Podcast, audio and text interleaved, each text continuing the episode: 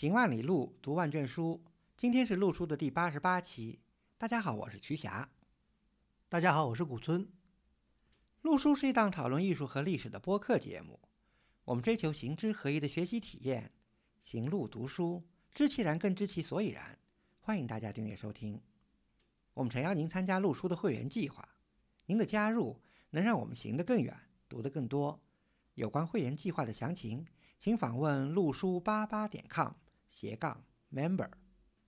陆书智友微店是购买会员计划和会员通讯的主要渠道。你也可以添加陆书的微信号 artinstu 二零一八联系我们，a r t i n s i t u 二零一八，或者发邮件至陆书八八八八 at outlook 点 com。我们今天呢聊一聊杭州，应该说五年前就挖的一个坑，大坑，一个大坑，对。很长很长时间呢，我们都没有填这个坑。今天呢，终于呢，想把这个坑给填上。终于聊到杭州了，对，终于聊到杭州。但是我们今天聊这个杭州呢，也比较特别啊。先岔一岔话题，我们节目呢讲过了中国有名的四大或者三大石窟：云冈、龙门、敦煌。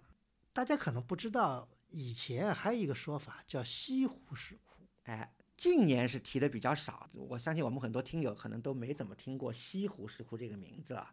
那为什么后来不太提的？曲家，你知道其中原因吗？就是在一九五零年代啊，一九八零年代，当时杭州的文物部门呢都出版过以西湖石窟为名的书籍，主要就是对西湖周边的南山和北山两大区域的石窟造像吧的调查。那后来为什么又不提了呢？因为毕竟呢，杭州的这些石窟造像啊，基本上都是利用天然洞窟，勘象比较多，开凿的年代跨度也比较长，也没有一个整体性的规划。所以说，近年来提到就是原来的西湖石窟，现在都改称比较具体的名字，飞来峰造像啊，比如说南山造像啊，诸如此类。这个呢，其实就破了我们今天节目的题啊。实际上，我们今天聊杭州呢，就想着重聊一聊杭州的，尤其是环绕西湖的一些石刻造像的问题。杭州的石刻造像，曲家从我们这个现在的观众的角度来讲，有什么一些主要的看点呢？江南地区呢，石窟的开凿并不是非常的多，杭州呢，可以说是其中的一个例外。嗯，江南地区可能也呃限于它的这个地理环境吧，因为江南是冲积平原，山比较少。好像我印象中就是南京，对早期的像南北朝的，就是栖霞山，还有就是新昌那个大佛嘛，最著名的两个。嗯，其他地区可能也因为各种原因吧。那么讲到地理呢，杭州呢在长江三角洲太湖平原这边呢是有点特别，因为它呢有一些山。对石灰岩嘛，石灰岩为主的，因为石灰岩比较松软，其实也是蛮易于造像的。还有一个就是有很多洞，天然的洞穴。对，这也是杭州一个特点。嗯，因为我们下面要讲到，其实杭州很多都是利用天然洞窟在造像。杭州至少保存了江南地区最大的古代，我们不说石窟吧，就是石刻造像群。对比石窟要更严谨一些。我们所看到的现在的石刻造像群的上限跟下限大概是什么样的呢？杭州。佛教石刻的开凿的这个年代呢，不算特别早，就最早的现在可以追溯到晚唐五代，尤其是五代吧。时代下限呢，可以到明代。刚才讲到五代，五代的话，基本上在北方中国的石窟。造像已经进入了尾声了，但是有一个特点，就是说，经过唐末的这个大乱啊，中原地区受到了很大的摧残。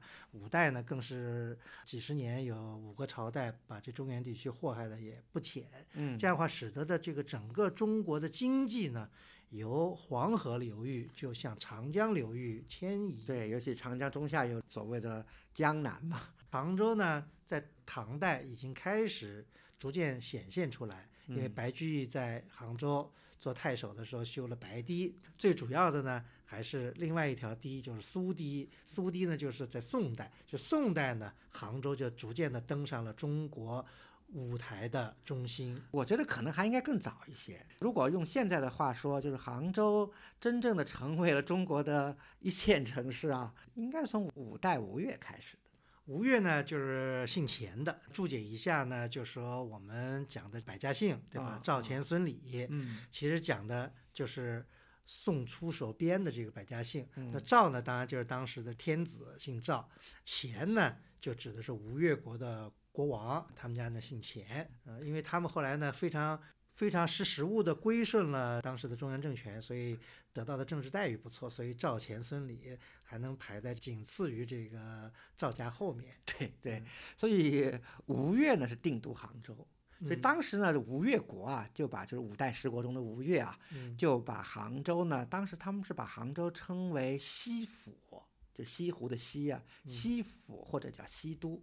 嗯但是就像刚才古村老师说的，这个吴越国，因为他的开国皇帝是钱镠嘛，作为武将发达了以后，割据，在杭州割据，成立吴越国，他还挺识时务的。他们虽然是自己当皇帝啊，其实他们对五代黄河流域的中央政权啊，表面上来说还是对，有一点就是他不称自己皇帝，他是哎叫国王，所以他这个奉这个中原王朝为正朔。对，而且呢，他也沿用中原王朝的这个年号，但是他对他的近邻那个南唐还是挺狠的，经常打来打去，远交近远交近攻，所以他是非常有策略的这个钱镠。钱镠的孙子可能更加的对佛教尊崇哈，嗯，因为他钱镠的孙子就是钱叔，钱树就是宝树塔的树嘛，对对，叔就是单人旁一个叔叔的叔。其实他原来的名字可能是三个字，是钱嗯弘叔，后来因为避讳，后来就把这个名字就改成叫钱叔了。嗯那不管了，我们以前在讲天台宗的时候